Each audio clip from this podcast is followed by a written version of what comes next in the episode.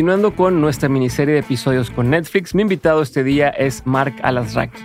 Mark es actor, productor, guionista, director y CEO de Alasraki Networks, una compañía de comunicación y marketing que ha trabajado con empresas como Telmex, Televisa, Scotiabank, Netflix, entre otras. Como actor ha participado en las películas Daniel y Ana y Nosotros los Nobles, y luego del éxito de la producción de Netflix Club de Cuervos, dirigida por su hermano Gary Alasraki, Mark participó en la dirección y escritura de la serie La balada de Hugo Sánchez y la película Mentada de Padre. Finalmente, como empresario, ha desarrollado su carrera mezclando el marketing, el entretenimiento y las tecnologías digitales, creando campañas y contenidos de gran impacto como lo fue No te calles alza la voz, una campaña que se lanzó en 2013 en México para fomentar el valor de la honestidad. En diciembre conocerás su más reciente producción en Netflix titulada Reviviendo la Navidad. Sin más ni más, aquí te dejo con Mark Lasraki y este episodio nuevo de Dementes y Netflix. A ver, Mark, voy a empezar con... Em, entender cuál es tu rol hoy, ¿no? Porque esto está en un tema de publicidad, sé que tampoco te, te, hallabas mucho, ¿no? O no, no ibas a ser el, el, el tú ibas más como el tema de negocio, ¿no? Como el, el, businessman, ¿no? Que, hablabas de dos figuras, el que trabaja en, o sea, in the business y el que trabaja on, the, business, ¿no? Eh, pero también pues, cine, eh, diriges, eh, has tenido estas campañas donde has apoyado el tema de la visibilidad, eh, esto de The Square, que de ahí te, inspiró a hacer eh, lo, que hiciste con el pana y, demás, ¿no? Eh, hoy, ¿qué haces para de ahí partir a, todo lo que viene, ¿no? Este, y hacer un, recorrido. Ahorita yo estoy, estoy haciendo, terminando la película de Reviviendo la Navidad em, y llevo todo el año dedicándome a ella eh, un poquito antes todavía. Ya está hecha. Eh, ya está hecha, ya está hecha eh, para que salga en estas épocas decembrinas. pero a, la, par tengo un equipo directivo y pues al final del día somos un grupo empresarial, digamos, en donde tenemos una agencia de relaciones públicas, una agencia de marketing digital, publicidad tradicional, el entretenimiento, el canal de, de, YouTube de mi papá. Entonces, como que ah, mi jefe. Cierto, que también ya sacó su canal. mi jefe era el YouTube y tengo papá youtuber. Entonces, él se encarga de, del, del, canal, mi primo Rafa se encarga de la agencia, eh, que le está yendo muy bien. Estoy hablando, platicando con él, está muy contento. Eh, y, y, un poquito lo que, la manera en la que yo me fui desprendiendo de, del mundo de la publicidad para poder adentrarme al mundo del entretenimiento fue eh, dividiendo el, eh, la parte de la agencia y del grupo de comunicación, eh, lo dividimos como en, en, dos tipos de gestión. En el negocio del hoy, que es la talacha del día, la atención y el, la gestión del negocio del mañana nuevos negocios y todo eso. A ver, te voy a, interrumpir ahí nada más porque creo que va a faltar un contexto para quien escucha y no sabe quién eres, ¿no?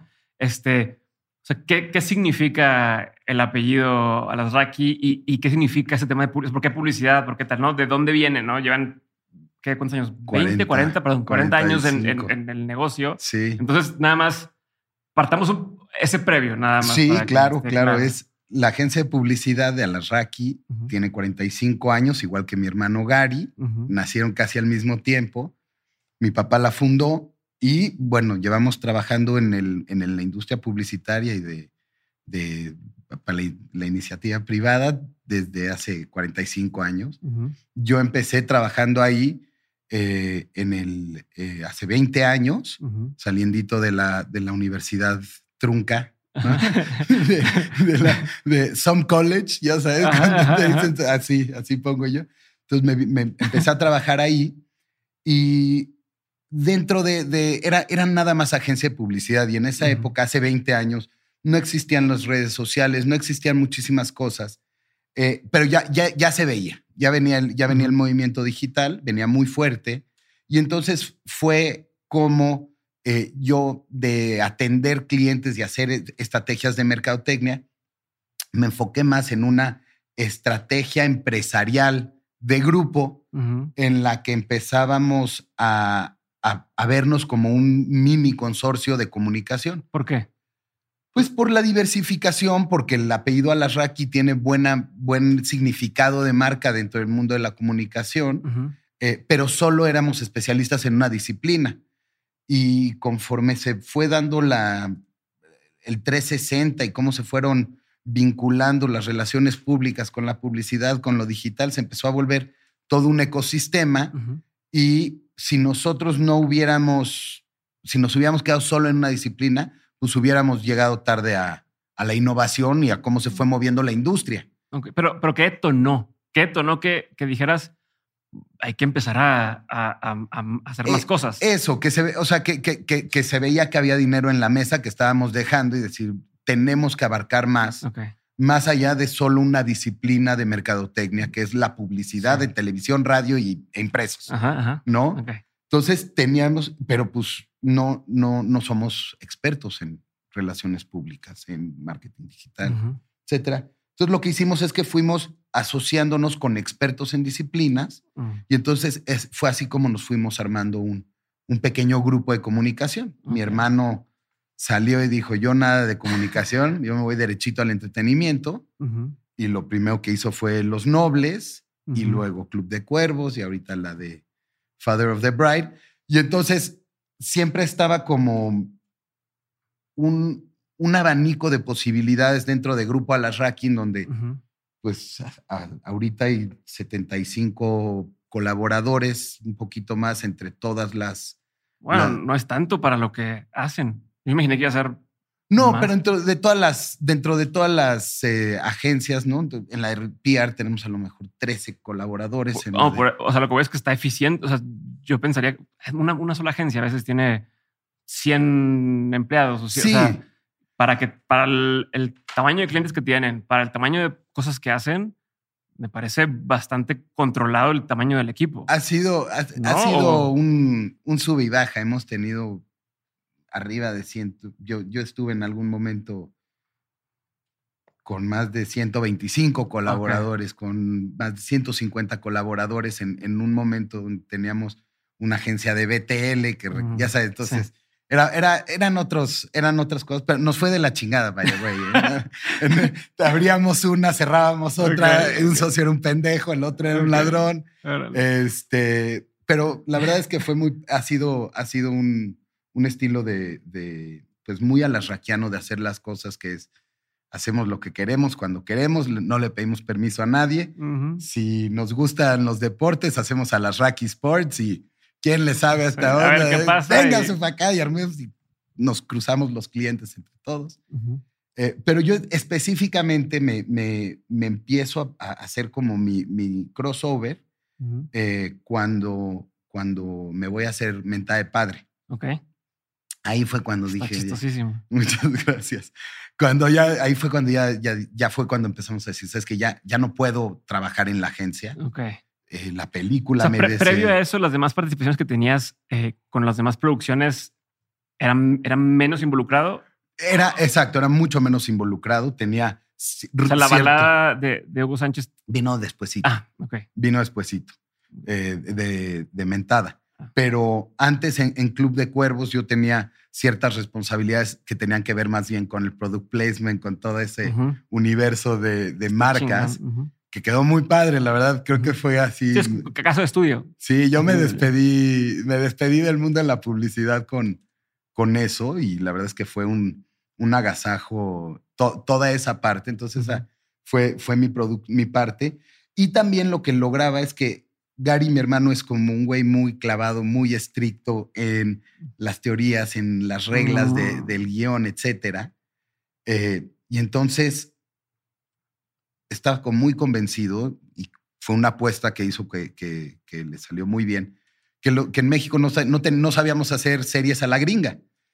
Entonces contratamos a puro gringo que me hablaban y me decían, oye, eh, el fútbol es como en el hockey que pueden entrar y salir los cambios. No, no, no, no, no, güey, hay tres. ya me entiendes. Entonces no sabían mucho de fútbol, pero el fútbol en Club de Cuervos terminaba siendo como una... Eh, una excusa para hacer lo demás. Exacto. Y entonces ellos escribían todo el drama familiar, todo el pedo entre melón y sandía, lo escribían en inglés y luego pasaba a mi departamento, que ya como el departamento de los chistes y de la Tropicalización. tropicalización, pero no le metíamos mucha mano a la estructura, ¿no? Nada más a los diálogos. Sí, yo le pregunté cuando grabé con tu papá en aquel, Ajá. aquel momento, hace ya dos años, justo me dijo, ah, pues mis hijos que, que, que- produjeron esto y qué tal.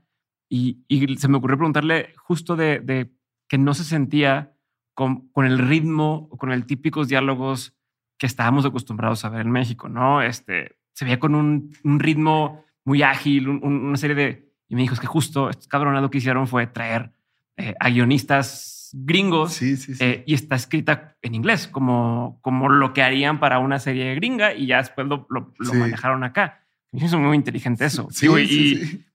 A, la, a la vez, pues podrías decir, oye, pero ¿por qué estás sacando el, el- el jale allá y no aquí? Pero pues vino a enseñarle a mucha no, gente cómo nosotros hacerlo. vinimos, nosotros somos piratas, güey. Vinimos a robar toda la metodología Ajá.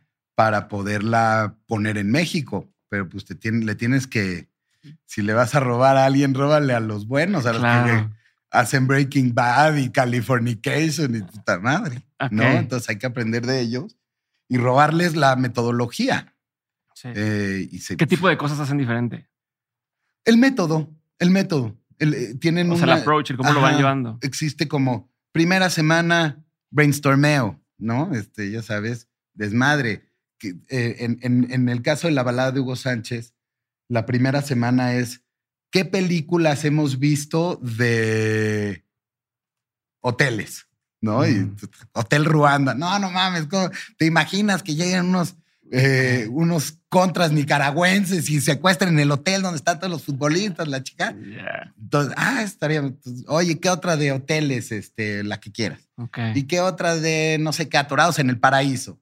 Y luego veíamos Jamaica bajo cero y la chica. Entonces, así vas haciendo tu, tu gran acervo de ideas que robar, ¿no? Entonces empiezas. como un mood board en el diseño Sí, le llaman, ¿no? sí, Así como sí. este, este, pues sí, mapa de podría ser esto, podría ser esto, estos son los colores, estos son las- los looks, las y escenas. luego los- empiezan a abrir la, la temporada y entonces el episodio 1 y entonces el episodio 2 y el A-Story y el B-Story y el C-Story. y la Ok. chingada.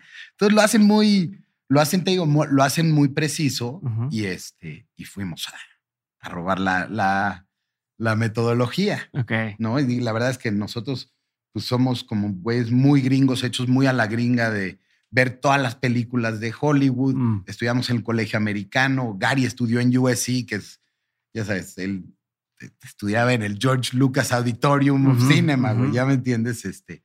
Entonces, hay, hay mucha influencia hollywoodense en- Ok. en- en- y mucha admiración por ese cine y por ellos en, en general. Y no sentían, y ahorita regresaremos a lo que estábamos hablando de cómo te fuiste esperando, pero no sentían mucha presión por eso mismo. O sea, decir, mira, si, si nadie me conoce, si el, el apellido no fuera tan conocido, si la gente no supiera que yo estudié acá y que yo sé esto otro, eh, pues a lo mejor dices, "Eh, pues si, si no pega o si no pasa nada, no hay pedo. Pero en este caso, no sentían la presión de no mames. A ver, hemos hecho esto, venimos de aquí, tenemos esta reputación, eh, trajimos estos eh, escritores gringos, tal. No estaban, eh, como dicen en inglés, los stakes más altos, la- las, las, las expectativas más altas. ¿Sabes que Cuando, cuando estás en el ajo, nunca te das cuenta, ¿sabes? Mm. Estás ahí, estás talachando todos los días y nada más quieres hacer una buena historia Ujú. y quieres eh, pasártela bien en lo que estás haciendo y de que te salgan las cosas. Entonces, de nuevo, esta, este, este robo de la, de, la, mm, de la metodología era la, la herramienta para, para tranquilizar todo lo que pudiera estar generando dudas. ¿no? Porque te, eh, eh, hay una máxima de, de management que dice, blame process, not people, Ajá. ¿no? Entonces, pues, si ves cómo tienes que hacer, dices, ah, bueno, entonces esta semana tenemos que hacer perfil de personajes. Ya. Y te clavas en perfil de personajes y te lo tú buscas. O sea, el, el mejor maestro que hay ahorita es el Internet. O sea, yo, toda, toda esta película de Netflix Ujú. es la escuela del YouTube, cabrón. O sea, Ok, ok. impresionante, Ok. impresionante. la- o sea, pero era más... te- Reviviendo la Navidad. Sí, o sea, shot lists, eh, tomas chingonas, tomas dramáticas, cómo hacer este, ya sabes, puedes tener tomas con ¿referencia de hombro o sin referencia de hombro? ¿Por qué te escogerías una u otra? Mm. Yo, déjame pensar. Bueno, sin referencia esta vez. Ah, bueno. Pero todo, todo, todo estaba ahí en el, en el, en el internet para, Ujú. para, para robarlo en, en, en, en esta de reviviendo. Eh, pero bueno, en ese caso, ¿en, qué parte? Regresémonos a la parte donde estabas explicando por qué, por qué decidiste ya involucrarte más al tema de entretenimiento. ¿No? O sea, Mm, que, que mm. dices, eh, se hizo Nosotros Nobles, eh, se hizo eh, Club de Cuervos, eh, y ahora de pronto ya no estás. Porque al final lo que queremos llegar es, me estás explicando el qué haces hoy y que te enfocas en la parte de, bueno, que separaste cosas de atrás y cosas a futuro, ¿no? Sí. Este, pero No, aquí está el- el- la el- revoltura de cosas. Sí, sí, sí, es que hay, hay, hay mucha, hay mucho tema. Regresando a lo de, a lo de mm, eh, la estructura y lo de los stakes que me Ah, estabas ajá, preguntando. la ¿no? presión. No, yo, yo- más bien había una oportunidad porque Mm. Netflix empezó la conversación em- diciendo queremos hacer una serie de nosotros los nobles. Mm. Y ahí fue cuando mi hermano dijo, déjame darte algo parecido, pero diferente. Y entonces fue como él fue creando eh, la, la- la historia con, con un roommate suyo de, de Estados Unidos. Empezaron a tomar las referencias de lo que estaba pasando en los Lakers y la familia y todo esto. Ujú. Y entonces dijeron, oye, ¿qué pasa si lo cambias de básquetbol a, a fútbol, soccer y en México, no sé qué? Y hace poco estaba haciendo como una reflexión de por qué, en mi opinión, Club de Cuervos es el putazo que es. Ujú. Y creo que tiene que ver con el hecho que mi hermano de verdad odia el fútbol. Ok. O sea, él de verdad le caga. De verdad. Ok. Y entonces, si él no podía... lo respetaba. No, si él podía quemar algo que le caga, lo iba a hacer con mucho gusto. Ah, ok. Iba a estar completamente metido. ¿Ya me entiendes? Entonces, como que la gente muchas veces me ha llegado a preguntar, oye, ¿cómo se hace? Y como que la respuesta a eso tendría que ser, te tiene que importar demasiado. Mm. Lo ¿Ya me entiendes?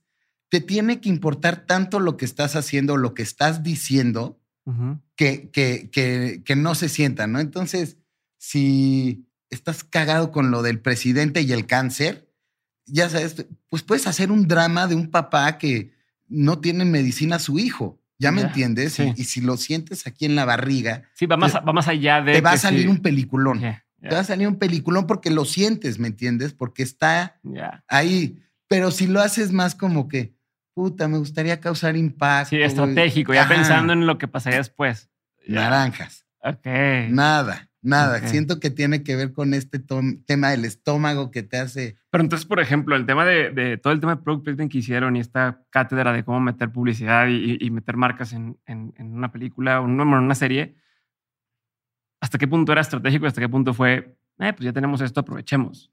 No, fue 100% estratégico. Pero Pues- entonces sí está pensado, Sí. o sea, porque ahorita hablas del tema de que si lo sientes y te importa, Bueno, la, la historia es buenísima. O no, bueno, o sea, por el lado de la historia, ok, por el lado del marketing, éramos un equipo de fútbol. ok. O sea, ok. entonces ves, ves las camisetas y dices, O sea, pues, pero háblale. divididas las tareas en Sí. cuanto a que Gary escribía esta parte y él está enfocado en, lo- esto que dice que le importa y, y tú. La primera temporada estábamos con Under Armour Ajá, sí, sí, sí. sí. y les dijimos, hagan camisas, no sean pendejos, hagan camisas, no la caguen, hagan camisas. Sale la serie, Todo mundo. explota Facebook. ¿Dónde están las camisas? No hay camisas. Puta. Entonces, habla vidas. Ujú, Oigan, que está muy padre la serie, pues como equipo de fútbol. ujú. Vámonos con Adidas. Gary, ya estamos con Adidas. Se escribe, escribe que cambiamos de patrocinar. Ah, me da muy buena excusa para el episodio 4, la chingada. Bajan a primera, de, a, a segunda división y Corona se encabronó con nosotros en la vida real, entonces lo metimos en la serie. Órale. Entonces metimos Coca-Cola, pero ¿por qué? Porque nos, nos tratábamos nosotros mismos como un equipo de fútbol y teníamos este, gorras New Era, o sea, le hicimos, le hicimos este completito, le hicimos todo el. ¿Qué, qué hubiera pasado si una marca te decía que no, pero tú le querías meter? O sea, si, te, si, si decías, no, es que yo quiero tener, tú inventar los tenis de tal marca y, y no, no había un patrocinio, no soltaban lana, tú como que ya Pues la metía. su madre. Sí. Ok. Sí, o O sea, sea, podías hablar y no pasa nada. Y no hay un tema ahí, no funciona así de, no puedes decir mi marca. creo que el caso es, puedes usar las marcas porque está, creo, ¿eh? no soy abogado, pero si hay una lata de Coca-Cola y están comiendo una familia feliz, no hay pedo. Pero si la estás usando para prender una, Ah, bo- hay pedo. una crack, es un pedo. Ok, ¿Ya me entiendes? Una, una lata para, para, para mal uso, ahí sí. Pero si lo usas en el contexto natural, Da igual. tengo entendido. Ok. Bueno, pero entonces sí fue estratégico el tema de meter las marcas. Sí, Este, sí. Sí. sé que luego se bajó Adidas y se subió este Charlie eh, y que ellos sí dijeron lo que o sea, juega, ¿no? Este, dale. Eh, a ver, pero ahora sí, vámonos a la parte de antes, de por qué estás haciendo lo que estás haciendo. Porque, sí, porque la verdad es que yo, yo tenía muchas ganas eh, de, de esta- me estaba dando cuenta eh, que, que el, que el mundo de la publicidad que yo conocí y el que me había seducido tanto en mi infancia, que eran los comerciales más cagados de la tele y todo el mundo decía, ese lo hizo tu papá. Ay, sí. claro". Si alguien se reía en un comercial, casi, casi era garantía que era de mi jefe. Entonces a nosotros nos llevaban de pinta de la escuela a una sesión de peloteo creativo y nosotros podíamos decir ideas para los comerciales. Mm, Entonces, este, era, era una industria verdaderamente entretenida. sí. Y luego, con el progreso del mundo digital, pues, los anuncios de 30 segundos que te hacían reír, motivo por la cual entré en esto, pues dejaron de, de ser tan relevantes como Mm. lo solían ser y ahora tienes que saber métricas digitales y tienes que saber de Mm. artificial intelligence y que puta, yo no sé nada de esto. Ok. Entonces, a mí se me estaba acabando el, el, el who my cheese, ¿no? Se me estaba, dije, puta, aquí ya no hay. ok. Yo ya no, o sea, soy buena estratega de marcas, sí, pero no, ya no voy a poder ser un güey relevante en esta industria ni Ok. voy a poder sumar valor. O sea, ya cuando, que no, no tengo el interés. Yo quería, Ah, lo que te pregunta, pero y no te interesaba decir, bueno, me voy actualizando, tal. me, me- me actualicé, tomé cursos de digital, pero pues nada más fomentaban mi, mis tesis de ya va. esto ya se acabó, Mm. como era, lo que a mí me gustaba, ¿En, en qué etapa fue esto? O sea, fue. previo a Mentada, O sea, ¿en tenía? ¿Qué año era, más o menos? el 2015. Ok, o sea, 2015, ¿qué estaba pasando en, en el grupo? Tú estabas. Gary estaba, Gary acaba de terminar, Gary estaba haciendo la tercera temporada de, de Club de Cuervos. Eh, eso, ¿Tú qué estabas haciendo en ese momento? ¿Cuál era tu rol en ese momento en, en la agencia? eh, director de nuevos negocios. Ok. Tú estabas en esa parte y fue Eh. cuando empezaste a decir, mm, Ya está todo, el, ya- el grupo lleva 10 años, entonces yo he sido siempre el, el de arriba, el, el que está, no atiende ninguno de los negocios, hay un director general en cada una y yo me juntaba con cada uno de ellos y entonces pues llegaba un nuevo negocio, yo escuchaba el dilema y le decía, ah, esto suena como una misión para Tal. estos dos, ok. ¿no? Entonces haz algo de PR y algo de digital y Ujú. puede ser una buena salida para tu problema. Mm, Entonces llegaba la agencia de PR y a la agencia digital, le hacían su estrategia y y lo- los despachaban de esa forma, pero yo era como la, la bienvenida, ¿no? Al- Ok. entonces, y, y era un, un rol estratégico donde pues le hacías de coreback, Ujú. mandabas para acá, para acá, y coordinaba que tu área y tu área y tu área hablaran el mismo idioma. Sí. Hablamos mucho de cultura, una cultura empresarial, todo eso. Eran como la, mis, mis eh, yo me decía el brand ambassador también, ¿no? Sí. Todo, todas las cosas, ¿no? Un día estás hablando de marketing digital, otro día de esports, entonces Sí. tenía, tengo, te- sí, seguimos teniendo muchas, eh, muchas avenidas de negocio y muchas eh, oportunidades de hacer negocio, entonces pues Sí, pero tú tienes que ser generalista, tienes que ser un poco de todo y Mm. poder recibir a cualquier persona y decirle, ok, sí, te podemos atender, ¿no? Medio psicólogo, ¿no? Y luego ahora sí te dejo con el experto, experto, Exacto. ¿no? Y ya los pasaba la batuta. exacto. Ok, entonces estás en ese rol Ajá. que te tomaba cuánto tiempo te tomaba el- Todo el día. Ok, o sea, era una chinga. O sea, bueno, era todo el día estar atendiendo gente, viendo cosas. Todo el día, todo ok. día. Y a la par, ¿qué, qué hacías para la parte de, de entretenimiento? Nada más las adaptaciones Ok. de Club de Cuervos. ¿Pero qué significa ser una adaptación de Club de Cuervos? O sea, ¿qué, qué, qué te representaba? me llegaba, o sea, yo de, de representarme trabajo, pues de escribir en español el guion. en ¿Cuánto, pero cuánto, se me refiero cuánto tiempo, si estabas ocupado todo el día acá, No, pues en las noches. ¿qué hacías? En la noche le dedicabas cuánto tiempo a escribir. Pues como tres horas. Ok. O sea, todos los días, más o menos, en la noche, tres horas, estar reescribiendo. Y lo hacía con un grupo de amigos que todos nos cagábamos de risa Ok. y entonces pues, proyectábamos el este, el, el guion en inglés y empezábamos a hacerle, "Ay, Ok, ¿cómo lo diría en español, no? ok. Entonces, eso está haciendo al mismo tiempo. En el mundo del entretenimiento. Ujú. Resulta ser que Mentada de Padre es una película que ya, ya tenía lana del estímulo fiscal, pero mi hermano, quien la iba a dirigir y, y se tuvo que bajar por fechas de Club de Cuervos, se quedó con dinero y sin, y sin director. Director. Entonces buscaron directores, buscaron ¿Y el directores. guion ya estaba? El guion ya estaba, era una adaptación, era un guion gringo, eh, inglés, perdón, que habíamos hecho ya en español y con ese nos habían dado el estímulo fiscal. Ok. Entonces ya estaba, ya, pero si no te no usas el estímulo Sí, fiscal, bye. penalty, no, sí, te no quieres, tachado, ya, ya es de que no este quieres hacer eso. Entonces estamos llegando y dije, pues, es como un fumble ahí, ¿no? Y agarré la- el balón suelto, dije, pues yo me la he hecho, pero no lo puedo hacer sola porque nunca he dirigido absolutamente nada. Ok. Entonces hablé con mi compadre Ferrobsar Ujú. y le, le dije, oye, si la hacemos juntos, pues yo ya tengo un crédito, Tú, sí. tú me ayudas a mí. Me coacheas ahí, vamos Sí, que me coacheas, la haces tú, cabrón. Yo, y Pues sí, ya la digo pero- lo que él sí. Sí, sí, sí, sí, así fue además. Pero si era una papita caliente, entonces me dice, sí, pero hay que reescribir. Ok. Entonces reescribimos Fer y yo, y justo cuando estamos es- eh, reescribiendo, Fer se tiene que ir a una chamba, entonces yo me echo toda la pre. Ok. Me echo toda la pre, Fer se ¿Qué, echa, qué implica la pre?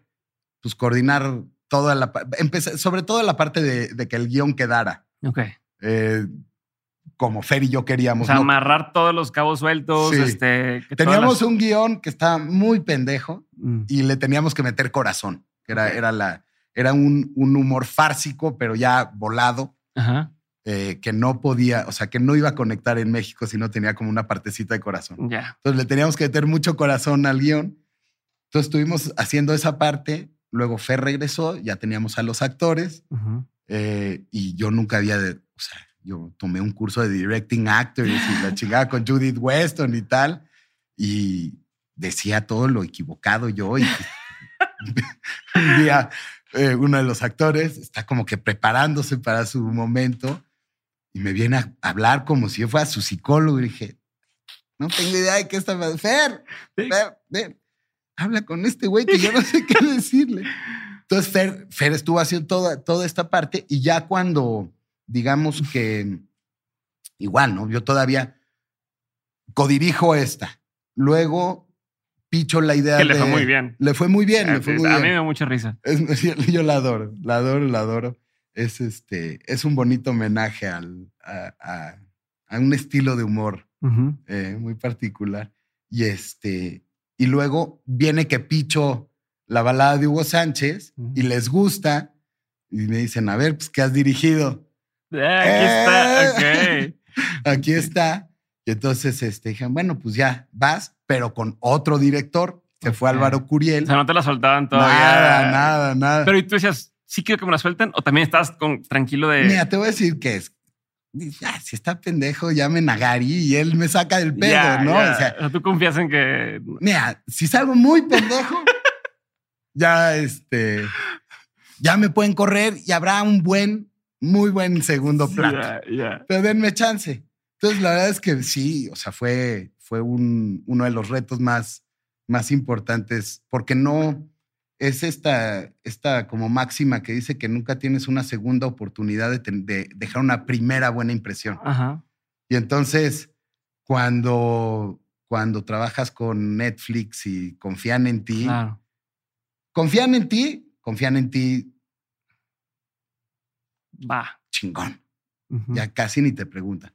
Pero haces una pendejada y te despides. O sea, es, son, son apuestas muy grandes, entonces tienes que Ujú. estar muy preparado, muy preparado, muy concentrado, Ujú. este, muy bien descansado. No Ok. puedes, no, no la puedes cagar. Estás en primera división. Ajá. Está- Pero tú pasaste de cero a primera Sí, en sí, dos sí. segundos.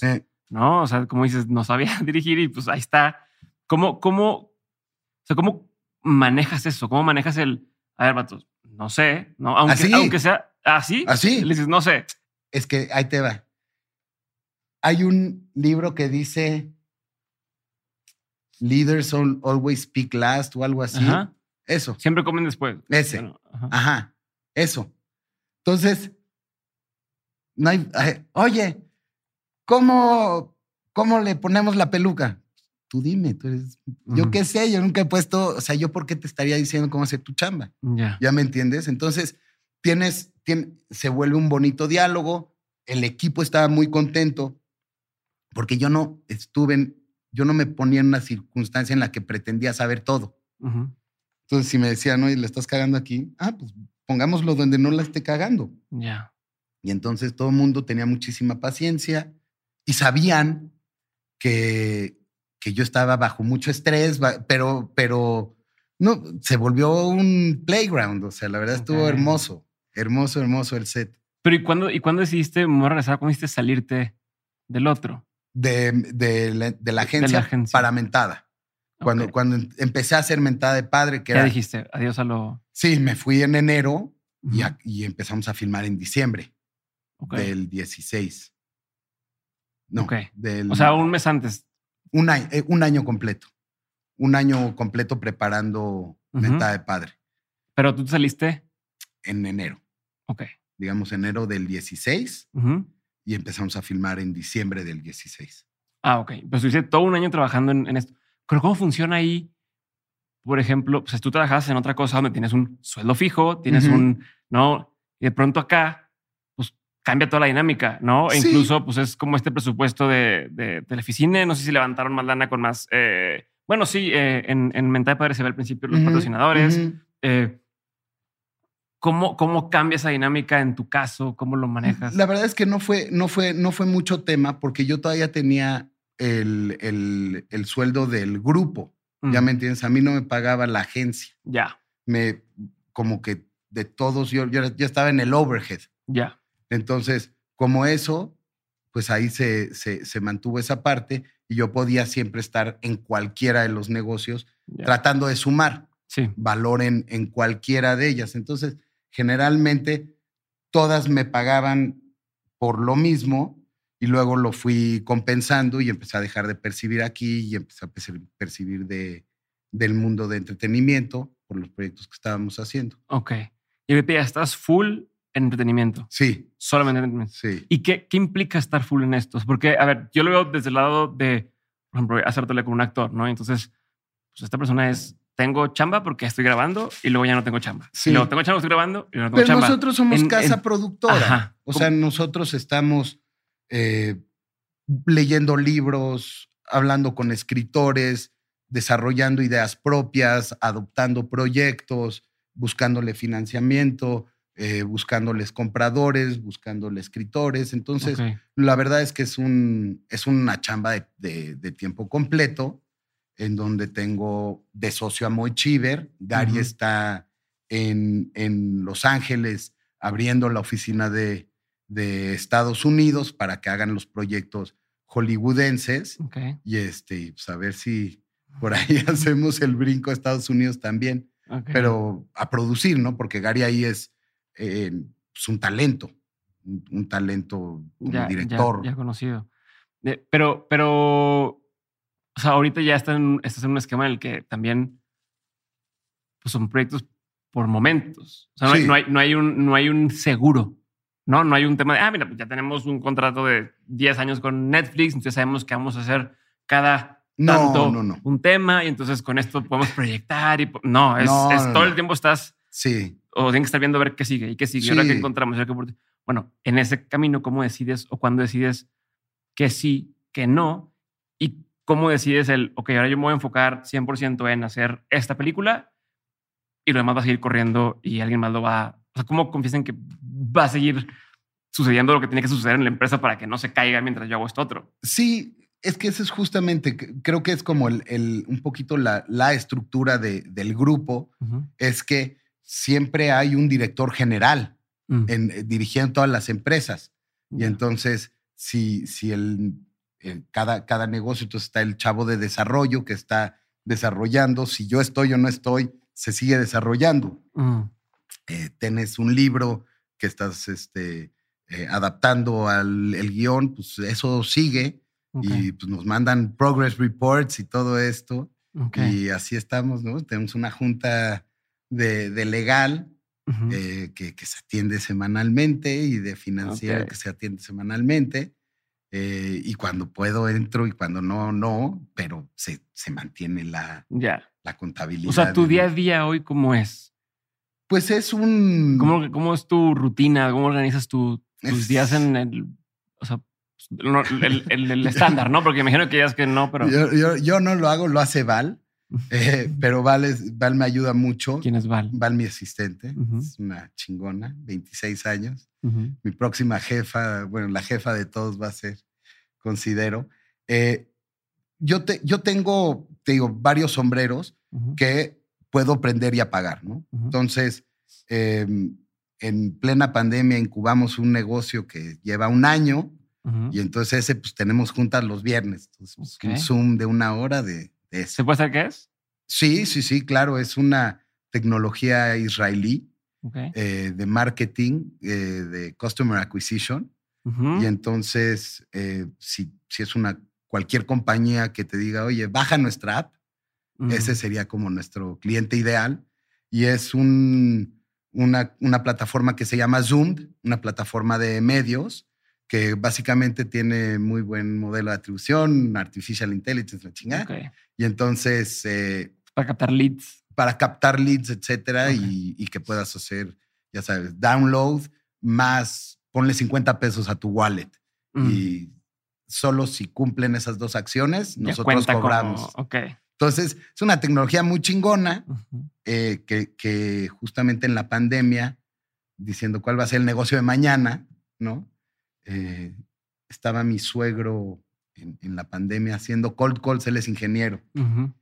Y entonces dice, oiga, pues yo tengo esta, esta cybersecurity que si tú usas tu celular con dos dedos pulgares y luego lo haces con el índice, con el índice se va a dar cuenta de que no eres tú. Ya. Ah, puta madre. Se aprendió que esta persona siempre la hace así y solo la hace así. Y... y entonces esta tecnología es buenísima. ¿Puedo hablar con el director de cybersecurity del banco, por favor? Claro que sí, señor Jacobo. En una semana tenía la junta y el pollo, así le decimos, estaba dándoles el demo de, de esta. pues yo no sé de cybersecurity, pero de marketing sí. Entonces le dije, oye, ¿quién, ¿de dónde sacaste esta tecnología? No, pues unos chavos aquí en México tienen tecnologías israelíes, no sé qué. Entonces resulta ser que mi jefa había trabajado con ellos, que son de mi edad. Y estudiaron con mi, con mi esposa en, en la escuela eh, cuando eran chavitos y conocen a mi cuñada. Entonces es como un, un family affair. Y les digo, oigan, ¿qué hacen con qué tecnologías tienen para mí? ¿Qué tecnologías tienen? Y este, y nos dijeron, pues tenemos esta que necesita growth y no sé qué. Dije, pues, échanos a nosotros y la pasamos entre el network y la empezamos a crecer y fue, fue un, una cosa te digo, y lleva un año de incubada y so far so good. Y estamos contratando gente y le estamos metiendo su, su estructura. Y somos del grupo de fundadores y tenemos ahí un, un, este, un concurso comercial para, para ver quién, ¿Quién lo este, coloca más. Quién coloca más, quién trae más clientes. Tenemos unas unas sesiones muy, muy divertidas. En vez de brainstorming, hacemos winestorming. Pisteando. con vinito. Con vino. Y, en estas sesiones de, de winestorming planeamos y, cómo, cómo vamos a atacar nuevos leads y tal. Entonces me estás diciendo de la semana, ¿cómo lo organizas? Sí, en realidad te digo, la verdad es que son como con weeklies, eh, que cuando hice la película, pues nada más me enfoqué en la película y le dije a todos, oye, el fondo de esports nos vemos luego. Esta tecnología israelí, nos vemos luego. La agencia, nos vemos luego. Todo lo pones en hold. Todo en hold y en el mundo de la, de, la televisión y el entretenimiento, estábamos incubando una serie donde yo iba de director, showrunner, escritor, bla, bla, bla. Y pues, que el mundo siga y yo mandaba ahí un WhatsAppazo de que, ay, saludos. Ok. Pero sí, la verdad es que el secreto para mí eh, es tener un, un equipo muy fuerte, muy sólido, de socios, sobre todo con los que puedo confiar y trabajar. Ok. Y, y eso es lo Co- que... ¿Cómo encuentras un buen, o sea, cómo decides quién sí, quién no es un buen, un buen socio? Somos muy malos. Somos como muy, muy pinche malos para eso. Sí. No tengo una buena respuesta. No, no sé.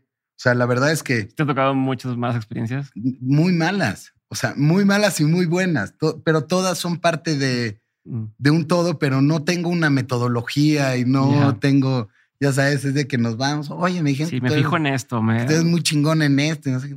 La verdad es que no. de no. feeling y a ver qué pasa. Sí, sí, la verdad. Pero, pero pues sí, sí, no, no, nunca, nunca le, le, le pesqué el gusto a, a eso. Tengo otras, otras manías, pero de, de cómo escoger buenos socios, No. A ver, Me- y- me doy cuenta que más bien tiene que ver con el ímpetu de la gente. Cuántas ganas tienen de hacer las cosas. Pero mm. fuera de eso, no. ¿Y qué es lo que te gusta de estar en el mundo del entretenimiento? O sea, ¿qué es lo que más te llama y, qué, y por qué estás ahí? Pues la libertad creativa, sobre todo. Mm. A mí es lo que creo que más me, me, me tiene. Que en publicidad no la tenías. Pues era una, digamos que es una creatividad estratégica, es una creatividad con, con, en búsqueda de un resultado, eh, transaccional, mercantil, como quieras, pero este no, este es como un, como creatividad más lúdica, Mm. ¿no? ¿Qué- ¿Cuál es el propósito de hacer esta? Pues que lloren todos en Navidad, ¿ya me entiendes? Ajá. Eh, entonces, pues sí, la verdad es que eso es lo que a mí más me gusta. Nosotros somos un mucho por la filosofía. Cada, cada empresa que tenemos se, se va moldeando según el director general. Eh, y pues Gary, que es el director general de Entertainment, su, el DNA dice, hagamos cosas que queremos ver. Mm. Entonces, eh, ese es nuestro mantra.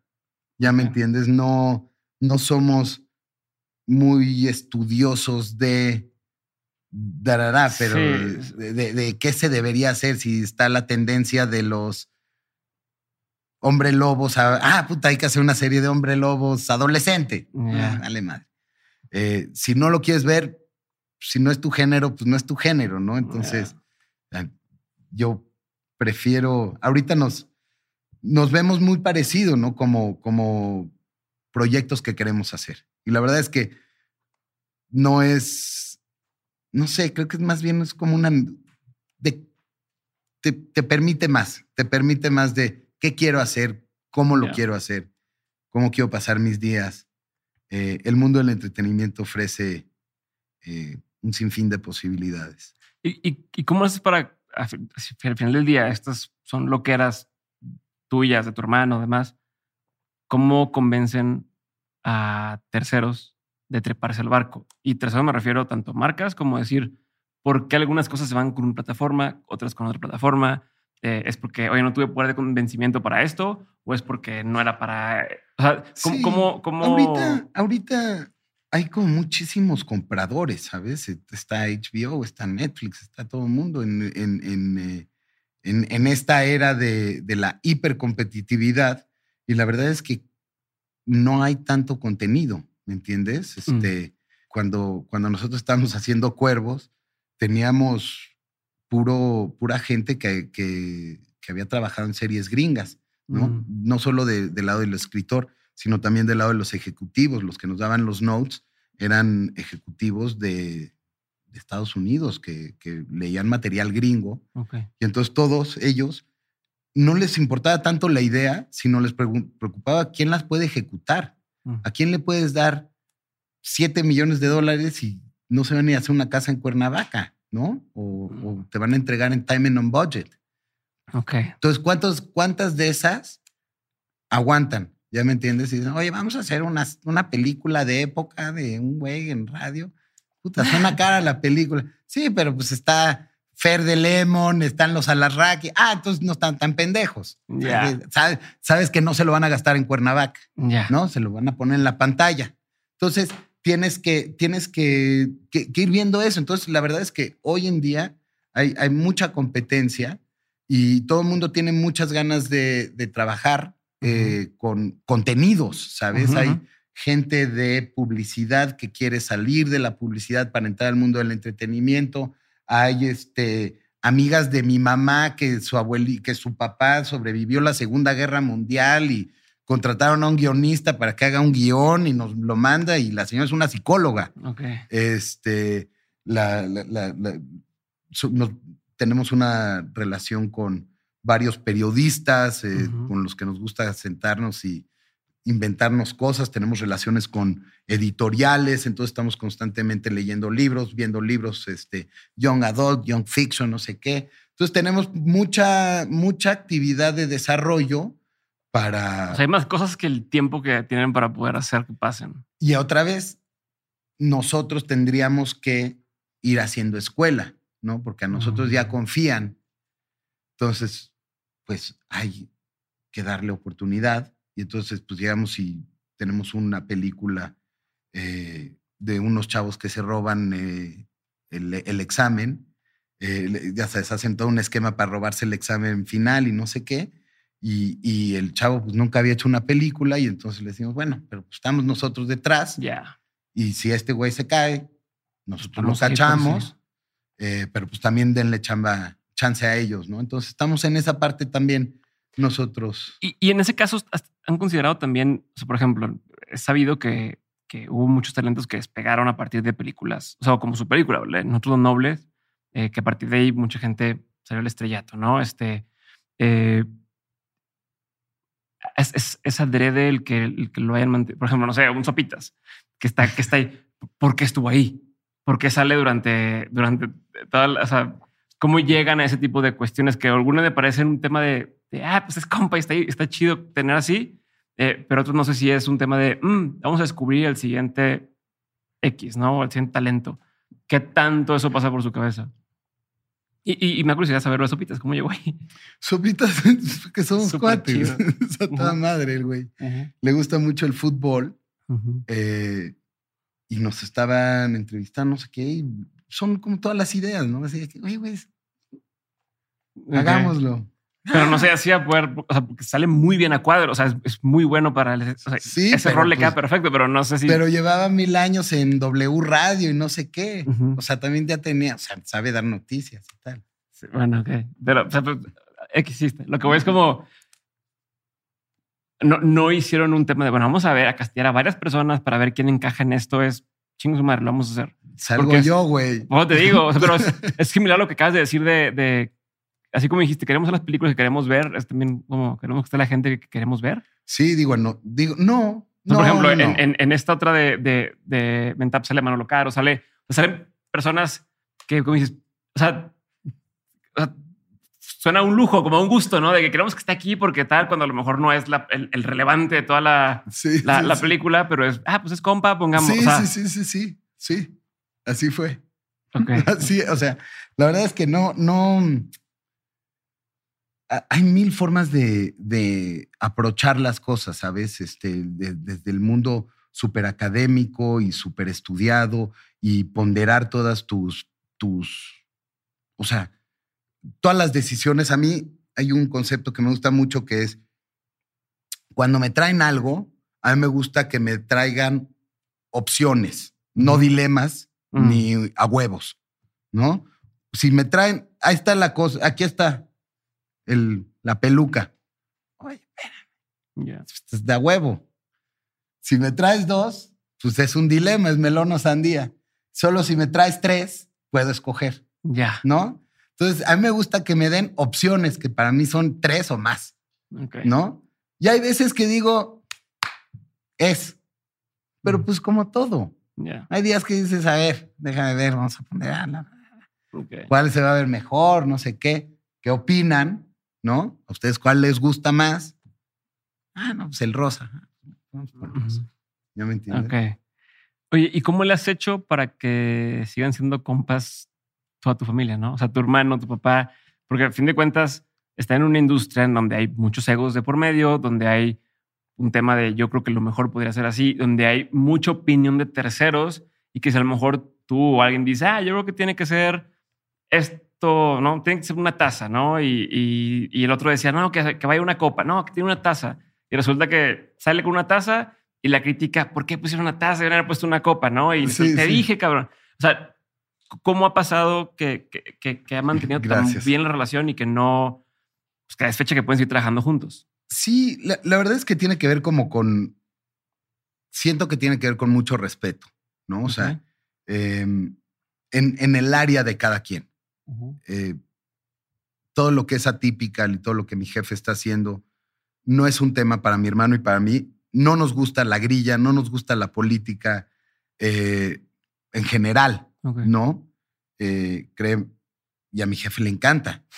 Sí, como que disfruta el tampoco le vas a decir, oye, no, ah, haz lo tuyo, eh, adelante, pero siempre con, en, no sé, pero en judío hay un concepto que es respeto a tus mayores, se dice kabod, ¿no? Entonces, pues les das el, la deferencia de que opinen y, ¿no? Y a ver, pues, también todo lo que sabemos de cine empezó por, por algo, ¿me entiendes? Porque en mi casa eh, hablábamos de cine todo el día. Y entonces... Tu abuelo. Mi abuelo, pero pues mi abuelo y mi papá y crecimos en sets de televisión, habían cámaras, habían gaffers, habían luces. Nunca fue un espacio ajeno, ¿no? Que, ¿qué es esto? Parece Marte, ¿no? Pues, yo toda la vida he caminado un set mm. y sé cuándo estar callado y cuándo no se puede hablar y ¿Ya me entiendes? Sí. Eh, y, sé lo que hacen todos. Jalé cables cuando me tocó trabajar en la casa productora, ¿me entiendes? y, fui chofer y todo, todo, todo, todo. Eh, es, es, es, es, esa, es esa parte de que opinen. Yo confío terriblemente en Gary justamente porque pues, el güey tiene, sabe lo que está hablando. Club de Cuervos, nosotros los nobles no son producto de la coincidencia, mm. sino es de muchísimo trabajo que los que estamos cerca de él lo vimos eh, en una fiesta. Mi prima cumplió 40 años, nos fuimos a Cancún y estábamos, eran unas 20 parejas y eh, eh, todos celebrando a la prima y mi hermano una llamada telefónica, pero de cuatro horas, de cinco horas, bronceados, pedos, jugando vagamos, ya lo que quieras. Y este güey seguía caminando, seguía caminando, hablando, hablando, hablando, no para. Entonces, la verdad es que es un güey muy estudiado que yo tengo la fortuna de que le hablo por teléfono y le digo, oye, güey, échame la mano, por favor, la estoy cagando, o no. Entonces, es un, es un güey con el que yo tengo muchísimo diálogo respeto muchísimo su opinión, sobre todo porque sabe lo que está diciendo. Entonces, él ha participado, eh, conoces este Ron Howard y Brian Grazer de Imagine Entertainment. Sí, claro. Pues este güey ya lo contrataron dos veces como maestro incubador de, de la incubadora de Imagine. Puta, si no le haces caso a este güey, eres un idiota. Ok. claro. Ya. tampoco hay que tener humildad y hay que dejar que, los que saben te digan y, tener eso, eso. En esta de Mentada de Padre, en, en, Mentada de Padre trabajamos muy de cerca. Este, era una película difícil eh, porque estábamos bajo mucha presión de tiempo. La parte del silly y la parte de, de, así como de esta comedia tan absurda y la parte del corazón y todo esto pero al final del día, cuando llegó el momento de Gary de decir, bueno, pues ya es su película, la, supo dejar. No, significa que no estuvo tras, tras mis huesitos y los de Fer, de que, oigan, este, íbamos a hablar del guion, pero nos fuimos a un partido de fútbol y luego a los tacos. Igual nos agarraba acabando los tacos y decía, a ver, cabrón, ahora sí, ahora sí vamos.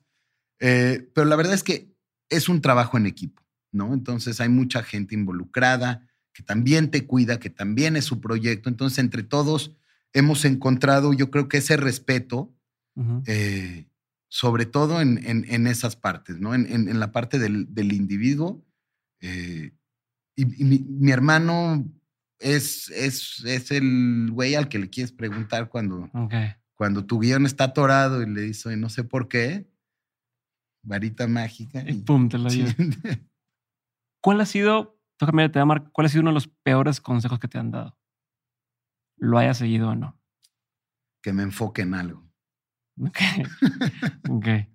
sí, pues sí, porque nunca me he enfocado en nada. Más que en lo que estoy, ¿no? O sea, la verdad es que yo, yo siempre quería ser ese güey que podía hacer todo. Mm. Entonces, pues si un día escribo un libro, pues lo haré y si un día quiero... Pero ¿cómo, cómo, cómo dejas que eso no te, te, te frustre? O, sea, el querer hacer tantas cosas que de pronto digas, ay, ah, no, como a, veces me pasa a mí, de, tantas cosas que quiero hacer, y si empiezo esto ahorita, híjole, no sé si voy a poder hacer esto otro que, que o sea, por el tiempo o porque le voy a tener que dedicar aquí un año y, y pues ya es muy lejano el, el hacer lo otro. No sé si... Sí, no, la verdad es que afortunadamente pues puedes ir agendando tus, tus proyectos. Eh, entonces, yo, yo ahorita lo que, lo que estoy haciendo es justamente alineando todos mis patitos para que cuando acabe de hacer una cosa pueda hacer otra cosa y pueda seguir haciendo esto. Eh, mientras un día me voy con, con, unos amigos a hablar de una editorial y se, se, me ocurre una idea para un libro, pues ahí... Ya mencionaste varias veces el tema de los libros. ¿Quieres hacer un libro? ¿Traes algo ahí así ya? o sea, quisiera, pero no... No tienes algo ahorita... No, no, no. No, no me estás dando así como un... No, no, no, no, no. Un preámbulo de... No, no, no. Me gustaría mucho, me gustaría mucho hacer un libro, pero cuando sea, mm. pero no tengo, creo que yo no tengo mucha prisa, mm. pero, pero tengo muchas ganas. Ok. Pero, no, pero también cuando estás, estás constantemente ocupado, la verdad es que, y, tienes un buen equipo, la verdad, con un buen equipo con el que puedes trabajar, yo creo que para mí es toda la diferencia. O sea, yo tengo unos, unos socios que, completan, completan todo el, el, panorama de lo que soy yo. Ya me entiendes, porque yo sumo valor en momentos muy esporádicos, eh, muy particulares, perdón, en cada en, cada de mis juntas, eh, pero la ejecución. No, pero está chingón que lo sepas, o sea, que lo tengas identificado y que sea una fortaleza. El, lo que pudiera ser una debilidad, el decir, este, quiero estar en. O sea, que tú sepas el, a ver, yo aporto aquí y necesito un equipo que me ayude a, a take it home, ¿no? O como dice, como terminar esta parte, ¿no? Y yo aquí me involucro y alguien que ejecute también es una, una fortaleza. Sí, a mí me gusta mucho el art of the start. Ok. Es El, estar chingando al principio, que es, creo que es lo más difícil, ¿no? O sea, el de las tecnologías israelíes, por ejemplo. O sea, hacer que empiece a girar la rueda y ya después agarra. Pero al principio es un pedo. Sí, sí, ese es, y ese es el bueno, porque ese se gana mucho con, con storytelling y con siendo muy necio. Mm. ¿Ya me entiendes? Porque a todo el mundo le gusta la idea, pero pues es tu idea. Okay y tienes que ser muy necio para llegar al uno, dos y ya podérselo vender a tu partner que va a estar chingándole. Ya, ya hice 3%, güey. Se ve bueno. Ayúdame. Ya llegamos al 10, ya llegamos al 100. Ok. No, pero sí, esa, e, empezar las ideas, pues eso sí ya es como sobrevivencia, ¿no? Ya tienes, ya, ya es este, correr o sink or swim, cabrón. Chingón, chingón. ¿Cuál ha sido uno de los mejores consejos que te han dado? Este. Sí, que, que hagas lo que te apasiona más que lo que te atrae por lana. Ok. ¿Qué, qué opinión tienes que poca gente comparte contigo? En, Nada, en, cualquier momento en, su momento me, burlaba de los Beatles, pero me, daban hueva los Beatles, entonces no era una opinión muy... Yo también, pero ya les entendí. Ya entendí el por qué. Pero sí, ya no lo digo tanto, ya no lo digo tanto, pero era una de esas opiniones que no eran muy populares. Me gustaban los Rolling Stones. Ok, chingón. Libro, película, documental, serie, cualquiera, no tienen que ser todos, pero que haya marcado un antes y un después en tu vida. Yo creo que una biografía de Luis Buñuel a los 18 años. ¿Por qué? tenía, tenía 19 años, tenía 19 años y estaba mochileando con mis cuates. En Europa habíamos terminado la prepa eh, y yo me quedé a vivir en Francia y tenía un departamento ahí justo con Fer, con mi compadre. Y veíamos películas todo el día, todo el día. Las veíamos en francés con subtítulos en inglés y esas eran nuestras clases de francés.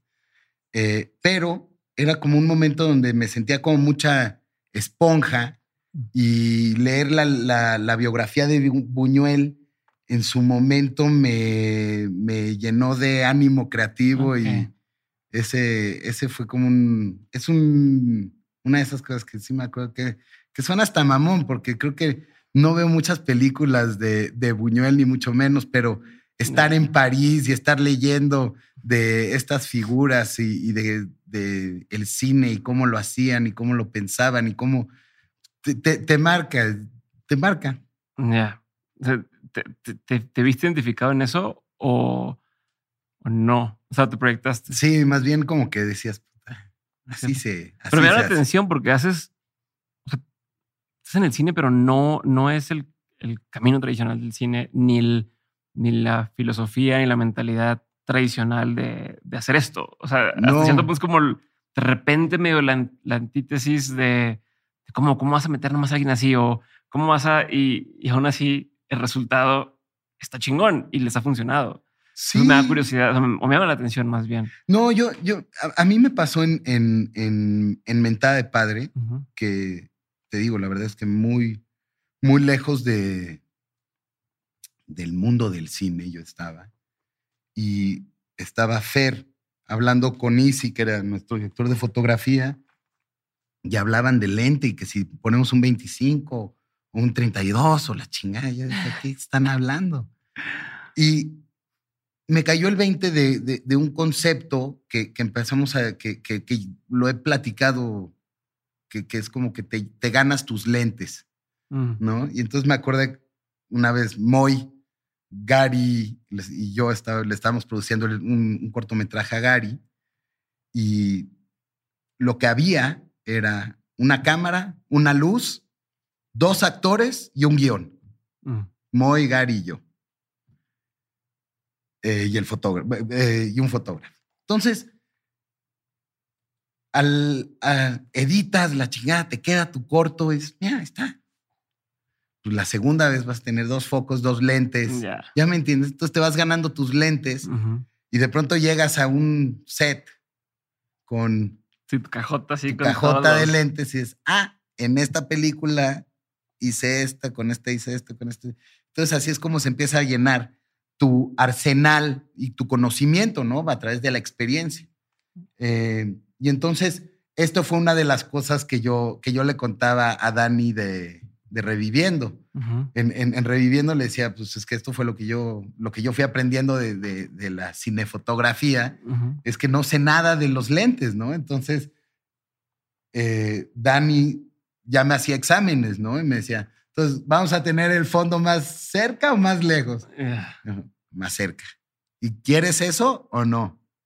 No sé, ¿queremos, eso? ¿Queremos eso? ¿Tú qué opinas? ¿Tú qué eh, dices? sí, sí, sí. Eh, yo creo que deberíamos, no sé qué. Buena idea. Este, entonces, e, este, esto fue, yo, yo no hice cortometrajes ni mucho menos, pero lo que sí fue, te digo, fue este, fue un momento muy precioso, fue una especie de suerte en donde había un guion financiado sin director. Y entonces ahí fue cuando, cuando dije, bueno, si me aprueba el gobierno y la chingada, yo me la he hecho, pero van a preguntarme que qué he hecho y voy a tener que enseñar mi iPhone y decir, mira, este, el parto de mi hija. ¿Entiendes, eh, va a ser lo, lo, lo, más que te, voy a poder dar, ¿no? Eh, y sin censura, así, la, versión este, exacto, raw. Exacto, porque somos, somos sin corte. Este, oye, eh, hoy, ¿a dónde quieres llegar? O sea, ¿a dónde ves tu carrera en los siguientes 10 años, ya que te decidiste ir más por este otro rumbo? La verdad es que soy un güey que no, no piensa tanto así. Soy mucho más del momento y, me gusta estar presente en el momento. Me gusta mucho. Eh, darme cuenta de lo que estoy haciendo. Todo el tiempo estoy construyendo en otras áreas de mi vida, eh, siempre viendo el negocio del mañana, ¿no? Como sería el caso de, del, grupo de comunicación. Pero en el, en el mundo del entretenimiento, nada más quiero hacer cosas que me diviertan y que me mm. gusten y que puedan hacer a más gente reír y etcétera. Pero no quiero, o sea, no quiero hablar de ganarme un Ariel o un Oscar. Me vale madres, la verdad. Este, justo porque no, no, no, no tengo. Sí, no, no llevas toda la vida con ese sueño de algún día seré el director que más bien te llegó esto que está chingón. Que pero más, más, bien me gustaría ser el director que estoy tratando de ser, ¿me entiendes? Que hace muchas cosas. Tengo obviamente mis héroes que, que, admiro, pero son gente superdotada, ¿me entiendes? Por ejemplo, como quién? Mel Brooks, o sea, mm. que ese güey escribía un libro, sacaba una obra de teatro, hacía una película, actuaba en ella. Mm, este, son para superdotados y la verdad es que no, no me considero eso y no, no quisiera ponerme en esa, en esa carrera, ¿sabes? Hay, hay, siento que hay lugar para todo. ¿Tú te acuerdas del juego de Frogger? Sí, El de que cruzaba la Los carritos, que pues llegaba a cruzar y... Imagínate que yo siempre lo usaba como una analogía, ¿no? De que Oye, si quieres ser el más chingón de, los creativos de las agencias de publicidad, yo veía que ahí estaba mi jefe con la ranita ocupada y decía, no, puta, pues me tengo que ir a buscar otra casita y otra casita. Entonces, la verdad es que creo que la casita que está disponible para mí es una en donde no tiene mucha pretensión, sino tiene como un easygoing, una vibra muy, muy suavecita en la que no, no estoy comprometido con mis propias expectativas. no sé si te has sentido. o sea, como que todo está, todo está bueno ahorita y parece que después de esto viene otra cosa y después de, esa otra cosa parece que viene otra. Y, y así es como se va haciendo. así es siento como que se va haciendo carrera. Y ya luego te volteas y dices, puta mía, todo lo que hice. Chingón. Dos dudas más. ¿Lección más memorable de tus padres? Pues no sé, sabes que nosotros somos una, una familia, la verdad es que somos, somos una familia, siento que somos una familia muy, muy respetuosa en el sentido de, de todo lo que nos rodea, ¿no? O sea, mi mamá nació en Turquía, mm. eh, yo soy primera generación mexicano para, para fines prácticos. Entonces, cuando eres eh, inmigrante y un país como México te recibe o recibió a mis abuelos y te dan la posibilidad de trabajar, de profesar tu religión, de ir a la escuela, eh, de desarrollarte,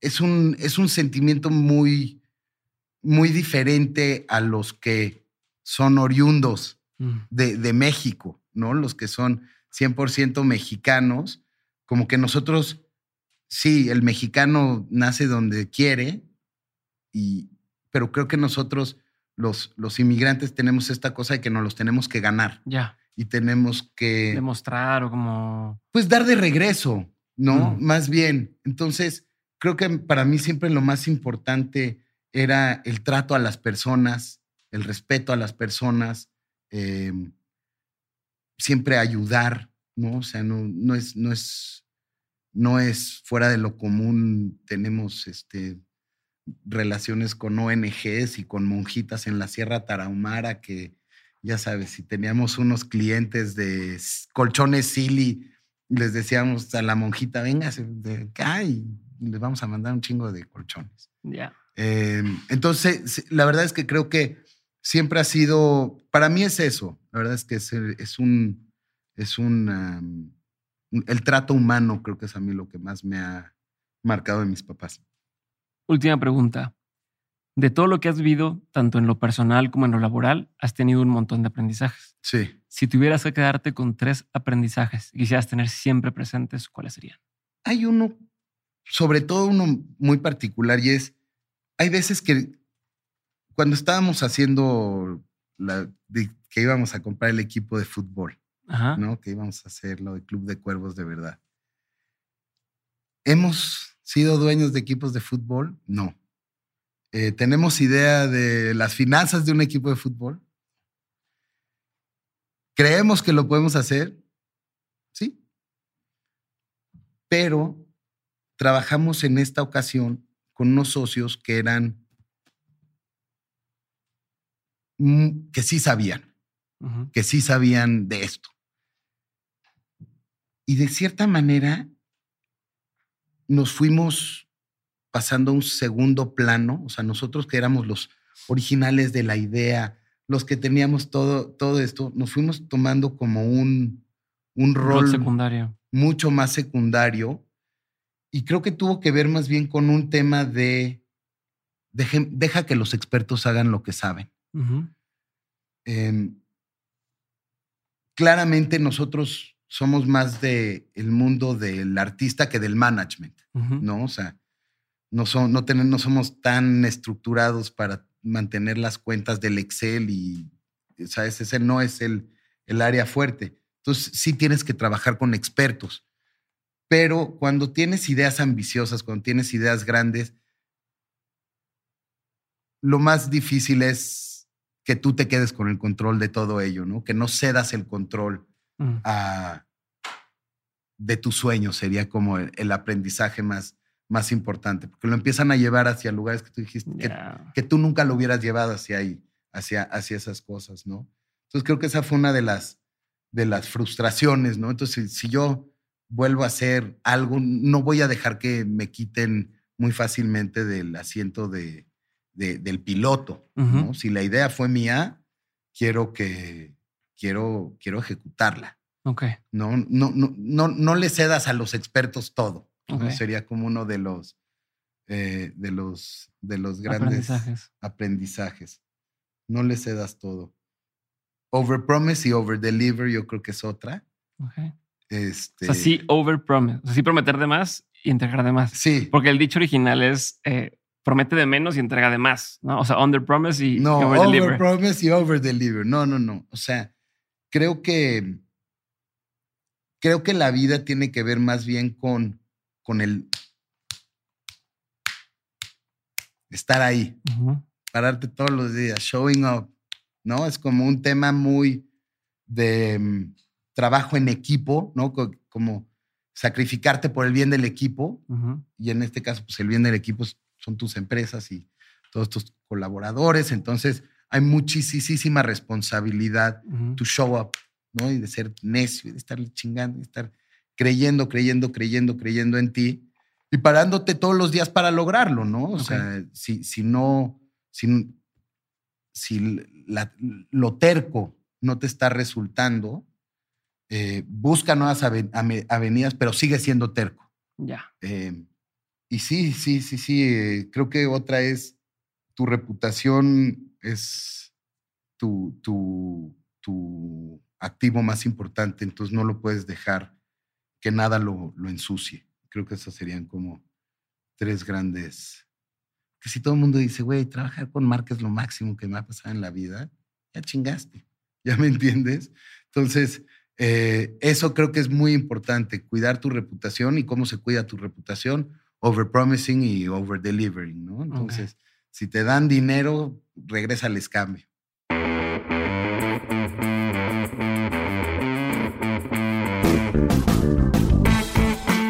Gracias por haber escuchado este episodio y por ser parte de este movimiento que estamos construyendo en Dementes.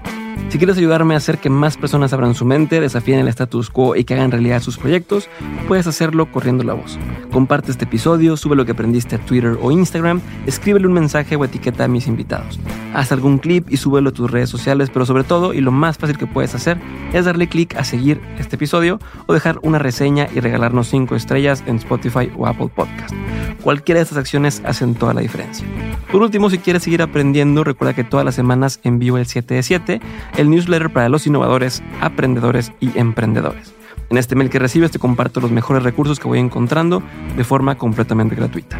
Entra a dementes.mx para suscribirte o da clic en el enlace que aparece en la descripción de este episodio. Espero verte muy pronto en el siguiente episodio. Si te quedaste con la duda de algo, en la página también puedes encontrar las mapas de este episodio. Un abrazo grande y nos vemos muy pronto. Bye.